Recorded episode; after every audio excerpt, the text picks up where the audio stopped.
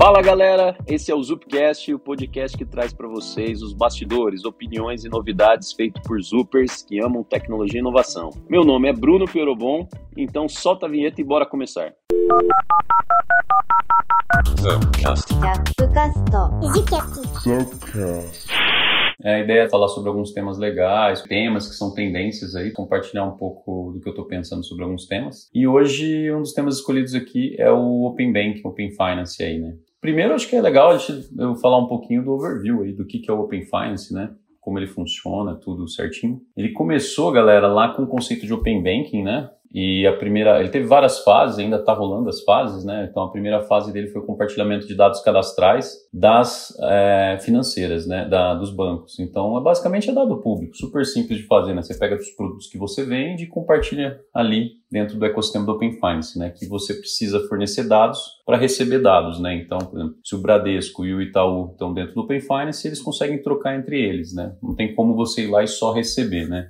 E, e, ele era restrito a bancos, né? Bancos até na categoria 1 e 2 ali, né? Que tem mais de 1% do, do, do PIB ali, né? Pelo Banco Central, uma categoria que não pega bancos médios para cima aí, né? Então, tinha para fazer parte dessa rede. Por isso chamava Open Banking, né? Que eram só só bancos ali que participavam. Então essa primeira fase é uma fase mais de pegar os produtos que eram vendidos ali, comercializados e trocar entre eles. Depois a gente foi para a fase 2. Nessa fase 2, foi, aí teve quatro ciclos internos ali, né? O primeiro foi a liberação dos dados cadastrais. Então aqui já dependia do usuário, como a gente está falando não de dado do banco, né? Agora é dado do usuário e ele ia lá, tinha, tem que fazer o consentimento, né? Para autorizar e começou, né? A primeira, o primeiro ciclo foi dados cadastrais, depois os dados da conta, depois o terceiro ciclo dados de cartão de crédito e contratos de crédito, né? Os empréstimos que você tem ali, o cartão e por último ali as transações, né? Compartilhar as transações né? E esse ciclo terminou ali 24 do 10, né? No ano passado, então foi um ciclo já encerrado. Então hoje, quando os bancos, né, que estão dentro do, do, do Open Bank ali, tem essa troca forte ali de dados, né, do usuário. E por que, que o Banco Central fez né, a fase 1 e 2 aqui principalmente? Porque ele quer diminuir o spread. Né? O spread bancário é o custo quando ele pega o seu dinheiro. Quem tem dinheiro e investe no banco, o banco devolve uma taxa ali, um CDI, é, ou um valor parecido com a poupança, né? Você tem ali o teu rendimento. E o que, que o banco faz? Ele pega esse dinheiro, empresta para alguém que está precisando e coloca uma margem acima. Então a diferença entre o que ele paga para você de rendimento e, e o que ele cobra do empréstimo de uma pessoa que está precisando de dinheiro é o spread bancário. E, de fato, se, se a gente conhecer, se os bancos né, conhecerem melhor sobre você, o que você tem, ele consegue chegar num limite mais rápido, ele consegue fazer teu cadastro muito mais rápido, porque ele já vai ter os dados ali. Então, ele já consegue entender tua vida financeira, saber, saber como que você está, sua capacidade financeira e oferecer melhores taxas, né, com menor risco para o banco. Porque, por que, que o spread é alto? Porque é alto risco. Se você tem alta inadimplência, o banco vai lá e coloca um spread maior para cobrir o risco dele emprestar 100 reais, né? Se ele empresta 100 reais e ele pretende ganhar 2 reais, 2% naquela transação, se o cara não paga 100 reais, ele toma um prejuízo de 100 reais, né? E a receita que ele ia gerar caso o cara pague só 2, né? Por isso que tem então, um spread alto no Brasil com inadimplência alta também. E aí o Banco Central tem esse intuito, né? Facilitar a vida. Você entra num banco novo, você tem que mandar olerite, comprovante, não. Já está lá teus dados, ele já conhece tudo, ele já te oferece a melhor opção com o menor risco possível se você é um cara bom pagador, tem bom histórico ali. E aí depois tem a fase 3, a fase 3 está em andamento, né? Ela começou no final do ano passado ali, 29 do 10, e é onde entra agora a parte transacional, né? É, de banco. Então entra Pix,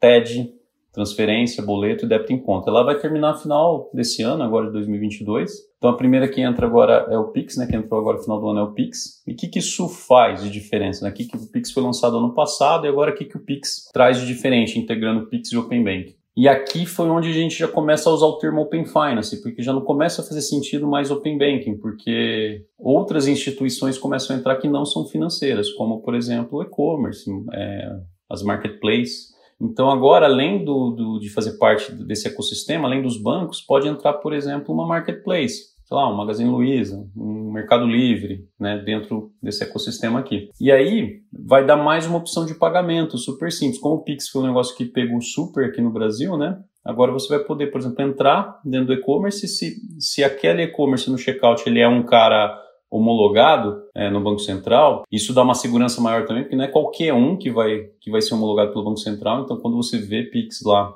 o pagamento via Open Banking, vai ser uma instituição validada ali pelo Banco Central, né, que dá um selo de segurança maior.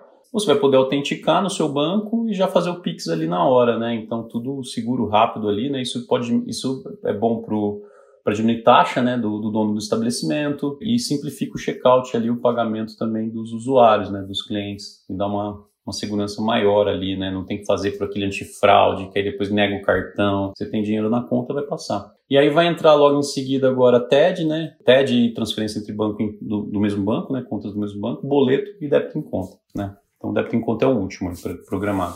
E aí depois é, vai, vai entrar também nessa fase 3 propostas de operação de crédito.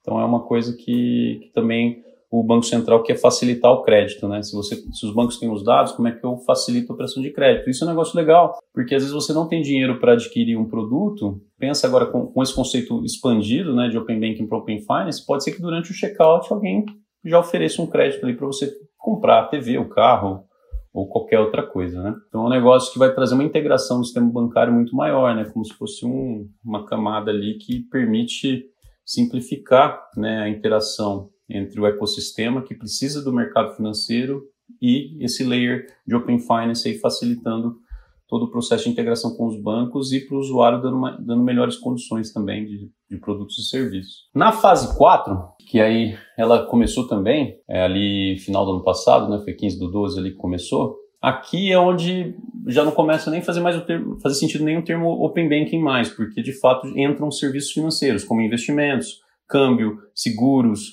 previdência, começam a entrar outras operações que não são core de banco, né, que é pagamento ali. Então aqui já começa a expandir o conceito para todos os tipos de serviços financeiros que existem, né? E, então esse conceito igual Pix que é para transação, agora você vai poder ver seguro também, ou, ou empréstimos, né, ali que era na fase 3, você começa a ver aqui também outros tipos de serviços. Então, na hora que estiver comprando um carro, além de você pegar um empréstimo ali, via Open Bank, com as ofertas do banco, você vai poder também, no futuro, conseguir pegar seu seguro ali embutido, né? Então, essa, essa é a ideia do Open Finance, né? Então, o conceito mudou de Open Bank para Open Finance, expandiu, mais empresas participam, não só os bancos mais. Eu acho que uh, o Banco Central no Brasil, o sistema de pagamento no Brasil é muito moderno, né, comparado com outros países, né? E o Banco Central vem realmente colocando coisas que eu acho que vão facilitar muito e trazer muita competitividade, né, pro, pro melhorar a vida das pessoas mesmo, assim, no sistema financeiro. E eu, eu acho bem interessante, assim, até galera, fazer uma analogia. Eu lembro que eu fui para a China até antes do Covid, eu acho que fui em novembro na China, aí depois teve o boom do Covid ali. E lá, lá é um negócio diferente, né? Que quem fez essas inovações no sistema financeiro normalmente foram as próprias startups ali, né? Não foi o governo, né? Não foi tipo o Banco Central da China. Então você teve Alibaba, o Alipay, é, o WeChat ali, né, dominando a parte de pagamento. Então foi um negócio movimentado pelas startups, muito porque o sistema financeiro da China não evoluiu, né? É, não, não, teve um passo que o Brasil teve, né, que foi a parte de cartão. No Brasil, qualquer lugar que você vai tem maquininha de cartão. Lá na China, não. O cartão basicamente não tracionou na China, né? Não tinha infraestrutura de maquininha para tracionar. E aí foi uma, uma super oportunidade para as startups é, conseguirem é, colocar um sistema de pagamento mais simplificado, tipo um Pix-like lá, né? Só que aí foram, hoje, então, qualquer lugar que você vai na China, você vai ver um QR Code da, da Alipay e um QR Code da WeChat, né? Um verdinho e um azulzinho, né? Então, para você escolher qual que paga lá. E, de fato, a China acabou dando um salto, né? Ela não passou pela fase do cartão, mas ela foi lá e deu um pulo, deu um salto grande, né? E é um negócio muito interessante, que na China, quando eu quando eu lembro que a gente queria pegar um iogurte, lá, um negócio era famoso lá na China, né? E a gente foi lá pagar e, cara, não aceita cartão, né? Na China, super difícil de aceitar cartão. A gente precisava do chat para pagar, a gente pegou o nosso guia que tava lá e falou, cara, ó, me dá o chat para eu passar o QR Code e conseguir fazer o pagamento. E a gente tentava falar com, com, com os atendentes, os atendentes não falavam inglês e nada funcionava, nada funcionava. E o cara, e o cara apontava com outro QR Code, mas não era o QR Code azulzinho verdinho né, de pagamento, né? O verdinho era do chat, que a gente estava com o chat com crédito ali do, do guia para pagar. E era um outro QR Code. Eu falei, não, mas a gente quer pagar, quero, quero o número 3 ali, quero pagar, né? Aí a gente foi saber que não, o cara não era caixa, não era nada. O cara simplesmente ele estava montando os, os iogurtes lá, né? Os milkshake, e não tinha caixa loja. E a gente estava tentando comprar com o cara e, na verdade, tinha um catálogo, né? Que aquele QR Code abriu um catálogo, do catálogo já abriu o pagamento no chat direto. E, o, e aí a gente, na hora que a gente fez o pedido e pagou, o cara foi lá e deu né? Na verdade, ele só montava e entregava, não tinha um atendente na loja, né? A loja simplesmente você pede tudo pelo app, paga pelo app, não aceita dinheiro. Na China, muito difícil lugar que aceita dinheiro. Então, todo o ecossistema integrado, inclusive até o cardápio da loja, né? Então, a loja não só precisa ter cara para montar o milkshake e empacotar e entregar, né? Então foi um negócio bem interessante. E, e, devido a você, sem celular, não conseguir fazer nada na China, a gente lá tem uns bunkers, né, que você paga uma assinatura cheio de bateria. Então, por exemplo, você está no shopping, acabou o teu celular, você não, você não vive né, no shopping mais, você tem que ir embora.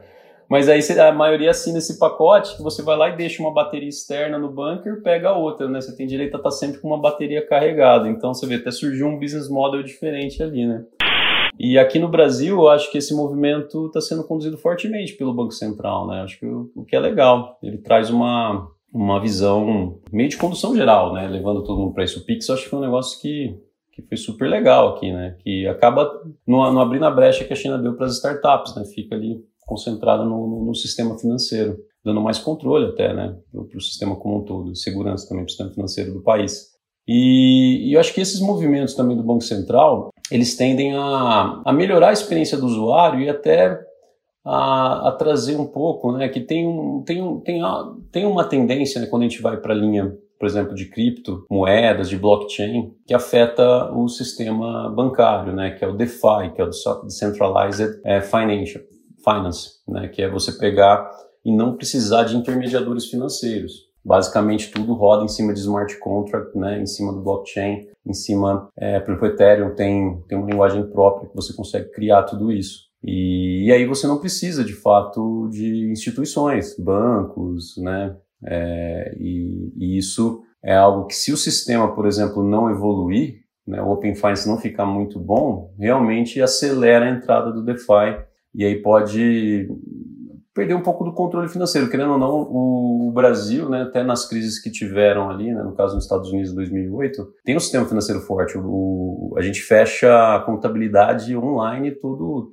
online não, né, quase online todo dia, né. Poucos países no mundo conseguem fazer isso, né. Então a gente consegue ter uma, uma segurança no sistema financeiro muito forte. Isso é, isso é importante para o país. Apesar de eu curtir muito os temas né, de NFT, DeFi, smart contracts, essas coisas. Então são tendências aí, mas o Banco Central está tá trabalhando para se posicionar forte nisso, né? E ter um ecossistema mais integrado, melhor para o usuário e também possibilidade de um papel forte ali do, do, do dos bancos ali também no, no sistema financeiro no longo prazo. Porque o DeFi, mesmo ele entrando forte, ele ainda tem uma questão de controle dos ativos que são ofertados ali dentro, né? Então, se você entra ali e adquire um ativo, qual a qualidade daquele ativo? Quem avalia, né? Hoje, por exemplo, quando você vai investir na empresa X, querendo ou não, a bolsa controla. Tem toda uma política para garantir que o reporte da empresa é real, não é falso, né? Tem, o cara vai preso, né? Se ele, se ele mentir ali. Então tem toda uma, uma regra criada para garantir a qualidade dos ativos, né? Com a questão do DeFi também pode sair um pouco do controle. E muita gente que está entrando nova não, conseguia entender muito bem ali e entrar e depois tá, tá surgindo muitos esquemas de pirâmide, tem um monte de game é, voltado para NFT, que é um esquema de pirâmide, né? Que chega um momento o cara dropa o servidor e você fica com seus ativos parados ali, né? Então quem ganhou, ganhou no período, quem não ganhou, não ganha mais. Então tem muita coisa mudando no sistema financeiro. Eu acho que o Brasil